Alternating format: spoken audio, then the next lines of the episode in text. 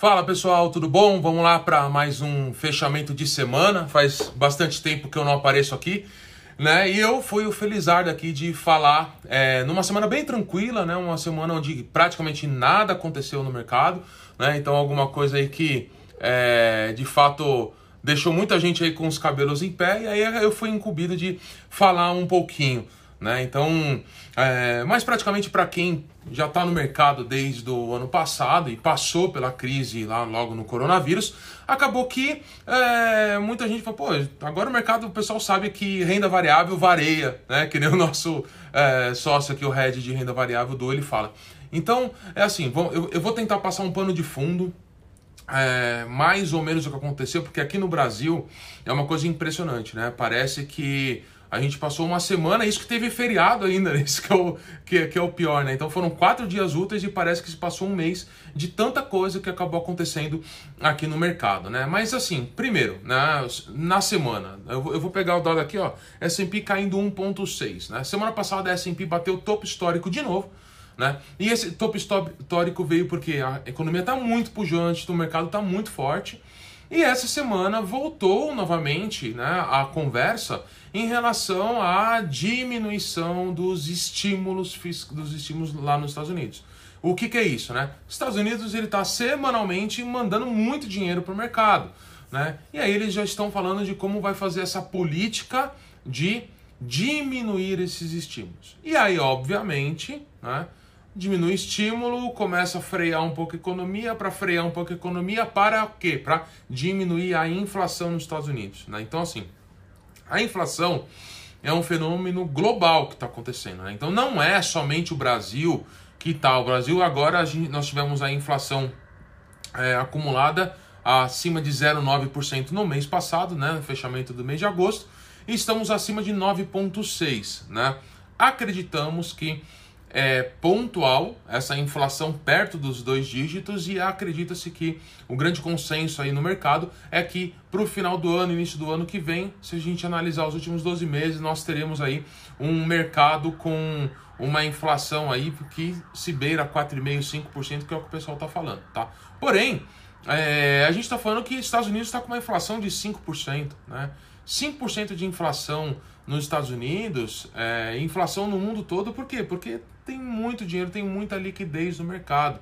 O crédito está muito fácil, está barato tomar crédito no mundo. Né? Então, naturalmente, vem esse, esse, esse modelo inflacionário e aí agora essa diminuição dos riscos fiscais, do, do, dos, dos incentivos fiscais nos Estados Unidos acaba que preocupa um pouco a forma que isso será feito. Mas o Biden já disse né, que eles vão fazer isso de uma forma bem sutil. Né? O presidente do, do Fed também, do Banco Central, o Powell já disse que vai diminuir, vai ser algo bem tranquilo, né? Não vai ser igual aconteceu é, possivelmente lá perto de 2013 para 2014, que do dia para a noite falou, não tem mais estímulo, então ele vai, vai começar a, a, diminuir o incentivo até chegar no momento. E é a mesma coisa, né? Imagina só, você tem uma, um, um, uma doença, e essa doença ela foi a crise né, na, é, é, do coronavírus, e aí despeja dinheiro no mercado. Então imagina que você ficou doente e você começou a usar uma muleta. E aí agora a sua perna ela já se curou, já está ótimo. E você não precisa mais usar a muleta, né? Por que, que você vai querer ficar usando a muleta? Então o mercado às vezes ele entende que quando você vai tirar estímulos é ruim. Gente, não é ruim. O estímulo é, uma, é um remédio para uma doença no país. Assim como a muleta é para quem hoje está com problema para andar. E é na hora que você se cura, você já consegue sair correndo uma maratona? Não, não consegue. Você para de andar de muleta, você começa a andar devagarinho, devagarinho, ainda toma alguma medicação ou outra. Então esse estímulo que vai sendo tirado vai ser devagarinho, tirou a muleta, vai, depois tirou o remédio e deixa andar. Ou você quer que é, você fique andando de muleta para a vida toda? Né? Então não é bom estímulo. Se tem estímulo fiscal, quer dizer que alguma coisa está desordenada no país. E isso está no mundo todo. Os Estados Unidos jogou trilhões de dólares na economia, o Brasil bilhões de dólares, está se falando em mais um, mais um pacote, mais um estímulo, né? Que agora é, é, vem se falando no Congresso. Então tá assim, eu pago precatório aqui no Brasil, ou eu pego e vou pro Bolsa Brasil, não é mais Bolsa no, no, no, incentivo, né? Então não é um, um, pacote emergencial, não, é realmente um Bolsa Brasil que eles estão falando. Então assim, eu pago precatório, eu tiro, é, furo o teto de gastos ou não, eu explodo e tento financiar o precatório é, e pego dinheiro para poder pagar pro Bolsa Família. Então assim, é, é, é, é ruim, né? Quando você precisa de muito estímulo, quer dizer que você não tem uma economia ali tudo em ordem. Você tem um paciente ali, esse paciente ele tá com algum problema, tá? Então a gente tem que tomar cuidado também, porque assim, ah, não, vai todo o mercado vai desabar porque é, vai tirar o estímulo. Gente, é um doente e o doente está de muleta, ele não precisa mais de muleta, né? Acho que essa analogia que eu fiz aí acaba ajudando vocês a entender melhor. E agora vamos agora para o nosso circo, né? O Brasilzão aqui, que realmente é só para os fortes, né? Porque é inadmissível, né? Essas coisas que acontecem no Brasil, mas paciência, a gente não está aqui para colocar nenhuma posição à direita, à esquerda, ao centro, nem nada. O que, que a gente está aqui? O que? Tivemos uma, uma, uma é, evento de manifestação no dia 7 de setembro, onde o nosso presidente ele acabou fazendo críticas duras, né? principalmente ao judiciário. Né? É, Começou-se uma greve dos caminhoneiros, começou muita gente na rua. Na quarta-feira, nós tivemos logo cedo o ministro Fux é, retrucando essas críticas duras ao presidente Bolsonaro. Né? Tivemos no meio da tarde, na quarta-feira, é, presidente da Câmara, do Senado também é, colocando uma situação de oposição é, com o, o, governo, né, que é o Bolsonaro.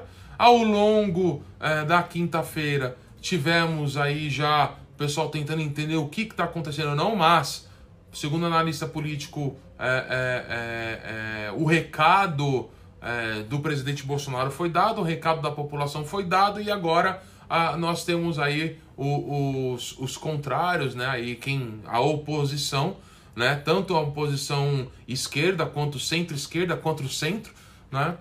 Estão agora se movimentando para fazer um novo movimento no dia 12 de setembro. Né? Então, só que isso tudo mexeu muito com o mercado. Por quê? Porque isso é um embate entre os poderes. Quando você tem um, um, um, uma briga, um combate mesmo entre esses poderes, você não consegue mais fazer nada com o país. Isso gera uma incerteza política e fiscal muito gigante. Porque na hora que você fala, vamos combater aqui os três poderes, você começa a perder a democracia, você começa a não. A, o, o, os investidores começam a não ter mais certeza, né? O que, que vai acontecer com o país? Né? Se vai cair democracia, se vai ter golpe. Então, assim, ninguém mais quer investir, então o mercado desaba. Né? Mas o mercado ele acabou caindo e, e, e sinceramente, o pessoal estava esperando uma queda muito maior. Tá? Acabou que essa queda ela foi relativamente, é, não vou dizer tranquila, mas 4, 5%. A, de, a questão é que a, o Ibovespa, nesse mês, nessa semana, ele fe, está fechando apenas 2,1%. Por quê? Porque ontem, no finalzinho da tarde, o nosso presidente ele almoçou com o antigo presidente Michel Temer, eles conversaram muito e aí acabou que eles decidiram soltar uma carta aos brasileiros né, é, falando um pouco o, o, o, Bolsonaro voltando um pouco atrás em relação ao discurso, falando que ele é, se excedeu ao calor do momento, que em nenhum momento ele, ele quer é, é um combate entre os poderes, tudo. Então veio assim uma bandeira branca para o mercado, para a população, dizendo: olha, não vou brigar com vocês, eu quero que todo mundo esteja em harmonia né? Vamos aí realmente trabalhar em prol do Brasil, né? E política é política, né, gente? Então aí vocês veem. E no mesmo momento o mercado explodiu para cima, né? Então é, tudo que estava caindo ontem acabou caindo muito e subiu quase 2%. Então a bolsa acabou que nesse, nessa semana fechou com 2 ponto, até agora há pouco estava 2 ponto, ó, tá 2.26 nesse exato momento, tá? De queda né? Poderia ser muito pior, né? Acabou as incertezas? Não, não acabou, né? A gente já sabe o que, que vai, quais serão as cenas dos próximos capítulos? Não, não sabe. Mas o que, que a gente sabe? O que, que, o, pessoal, o que, que os analistas têm visto? A bolsa em relação a múltiplos, ela está na fase, na época mais barata da história, tá? Então assim, a bolsa está negociando praticamente algo pouco acima de sete vezes lucro, né? Isso é muito baixo, tá? É muito baixo mesmo. Então assim, para quem tem caixa é um buy opportunity, né? É, obviamente, pô, eu quero fazer alocação, eu quero é, entrar em bolsa, eu tô, tava mais leve, eu tava com receio, eu quero fazer mais alocação em bolsa. Eu tenho aqui X mil reais para poder alocar, né? Pô, compra um terço, né? Pô, e se o mercado cair mais um pouco, compra mais um terço. Mas e se não caiu? O mercado vai para cima e você acaba participando dessa alta. Então assim, o mercado, né, para quem tem apetite a risco, né, tem está em momento aí de pensar em aumentar a posição, tá? Para quem é um pouco mais agressivo, mais com um pezinho moderado, as estruturas que a gente trabalha aqui, que são as rubis, a volatilidade explodiu. Quando a volatilidade explode, as rubis, lembra que eu sempre falei para vocês, as rubis elas te dão um range para se o papel cair até 15, cair até 20, você ainda no período, se o papel em nenhum momento bateu essa barreira, no período você apura um cupom e ontem nós já tínhamos cupons para cinco meses pagando 18%. Quer dizer, é muita coisa você ficar num papel aonde em cinco meses vai te entregar 18% se não bater a barreira. Então, assim, gente, o mercado, a volatilidade, esses riscos, essas oscilações, elas acabam trazendo um fator negativo, mas ao mesmo tempo, para quem tem um trabalho bacana com assessoria, acaba trazendo oportunidades gigantescas. Então, assim, para quem é muito agressivo, é buy opportunity agora, momentos de compra, obviamente devagarinho, né? As operações estruturadas, porque ela tem um grande colchão ainda, tá? E eu não quero nada de bolsa, aí é o melhor momento que você podia ter, tá? Inclusive é o melhor momento que o auge da crise do ano passado, que é o que? Renda fixa. Sabe aquele negócio que todo mundo falava assim: ah, Rafael, mas eu queria aquele 1% ao mês. Não existia mais, nós estávamos numa Selic a 2%. Nossa Selic em 5,25%, o mercado está precificando até o final do ano em torno de 8, 8,5%. Tá? Nós já vemos na plataforma renda fixa para médio e longo prazo pagando 12, pagando 13% ao ano. Aquela mágica de 1% ao mês em renda fixa voltou, né? Então voltou, então coisa que antes não tinha. Então assim, para quem está chegando agora, ou para quem tem liquidez, para quem tem mais aporte para fazer e pode abrir mão um pouco de liquidez, gente, é um melhor momento para entrar. No auge da crise, na onde está todo mundo aí com medo, é a hora de entrar. Em renda fixa acaba dando muita oportunidade. Assim como nós tivemos uma grande oportunidade renda fixa no auge da pandemia, agora voltou a ter, né? Títulos atrelados à inflação, pagando quase PCA mais 5. É, fazer trade nisso, entrar, a gente está vendo um prêmio muito grande na B35, um prêmio muito grande na B50, que é a Tesouro IPCA 2035, Tesouro IPCA 2050. Então, assim, a gente vê que o prêmio está tão grande que qualquer pequena melhora que acontece com o Brasil, a bolsa sobe e essas Bs fecham, a curva fecha. E quando a curva fecha, nós temos um ágio na operação. Então a gente vê uma possibilidade de ganho. Pô, Rafael, eu quero participar é, é, dessa alta da bolsa, só que eu tenho muito medo de bolsa. Vai em título público. Por quê? Porque eles são completamente correlacionados. É, na verdade, eles são inversamente descorrelacionados. Que é o quê? O, o, praticamente o que a bolsa sobe é praticamente o que o título fecha.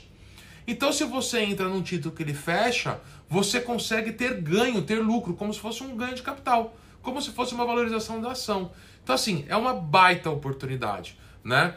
Para fazer a alocação em renda fixa, para fazer a alocação em bolsa e, obviamente, a gente já vem falando há mais de um ano, né? A alocação internacional, né? Nós tivemos aí é, nesse bolsa semana passada batendo topo histórico, mês passado batendo topo histórico nos Estados Unidos e aqui a nossa bolsa caindo nos últimos dois meses 6%.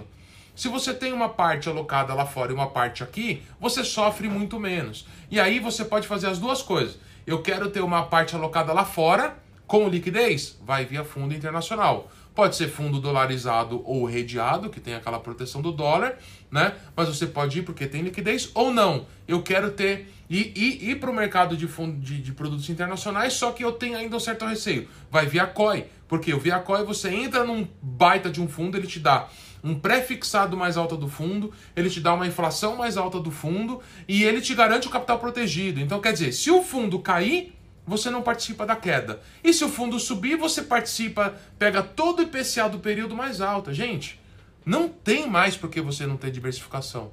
Né? Então, assim, é, Rafael, agora é a hora de entrar em COI internacional, agora é a hora de entrar em fundo internacional. Gente, sempre é a hora. Você sempre tem que ter um percentual em, em é, é, é, ativos internacionais. Agora é a hora de entrar em renda fixa? Sim, agora é, porque nós estamos num auge, apesar de que ontem foi o melhor dia, mas ainda a gente está com um baita de um prêmio. Então, é entrar em, em, em, em renda fixa, agora é o momento. Se você tem caixa, né? Sobrou dinheiro, vai mandar mais dinheiro para a XP, é a hora de colocar renda fixa. Se você tem mais risco, é a hora de fracionar entradas em renda variável e estruturada, né? E aí, além disso, a gente tem também uma oportunidade de crédito. Você consegue pegar crédito a uma taxa muito, muito, muito baixa, tá? Para você pagar. Você não paga nada durante esse prazo, tá? Vamos imaginar, ó, eu vou dar um exemplo aqui para a gente encerrar, né? Porque isso eu acho que a gente praticamente nunca falou em live e eu acho que todo mundo tem que ficar sabendo, e não só PJ. Muito universo de crédito era muito visto na parte PJ, mas pessoa física também.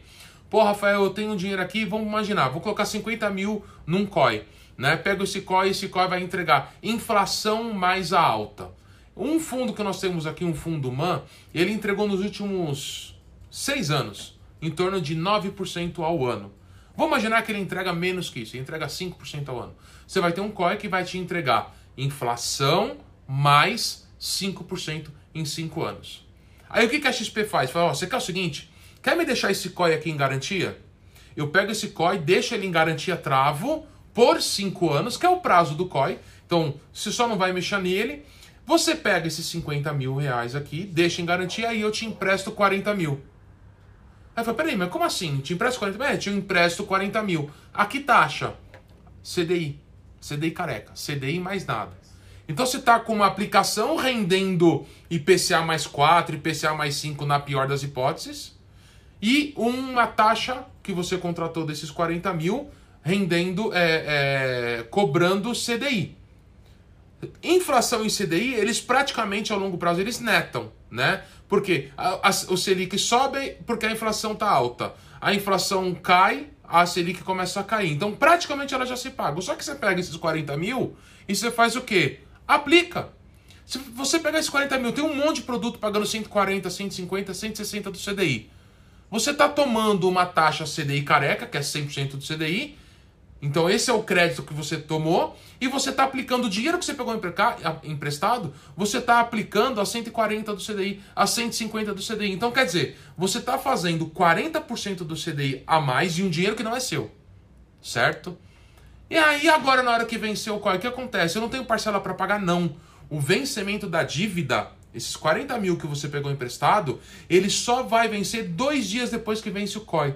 E você colocou 50 mil no COI, esse COI vai te entregar 50 mil, mais IPCA do período daqui 5 anos, mais em torno de 4, 5% ao ano no mínimo. Esse recurso vai lá e, opa, quita o crédito. Tá certo? Então assim, gente, a gente nunca teve uma oportunidade tão boa para se alavancar, porque é uma alavancagem financeira, de uma forma extremamente barata, tá bom? Então assim, entre em contato com seu assessor, entre em contato nas nossas redes sociais, nós temos aqui o head renda fixa, a gente tem um head renda variável, a gente tem um head de, de crédito de PJ. Esses três caras aqui, eles estão aqui buzinando no meu ouvido, falando: olha, a oportunidade de renda fixa agora, a oportunidade de bolsa é agora, só que a bolsa de renda, bolsa, nós vamos entrar em parte fracionada e crédito, a oportunidade de fato é agora, porque CDI careca você não vai encontrar em nenhum lugar. Então, tanto para PJ, que você consegue pegar e jogar, é, é, rolar, pegar uma dívida mais cara que você tem lá fora e transformar numa dívida mais barata, quanto você como pessoa física pegar aí se alavancar, tá bom? Pessoal, eu espero que eu tenha ajudado vocês. Vamos ver o que vai acontecer. Na semana a, a gente vai ter ainda esse esse esse discurso, nessa passeata, vamos ver como vai ser, mas o mercado aparentemente deu uma relativa acalmada, tá bom? Abraço para todo mundo, ótimo final de semana, até semana que vem.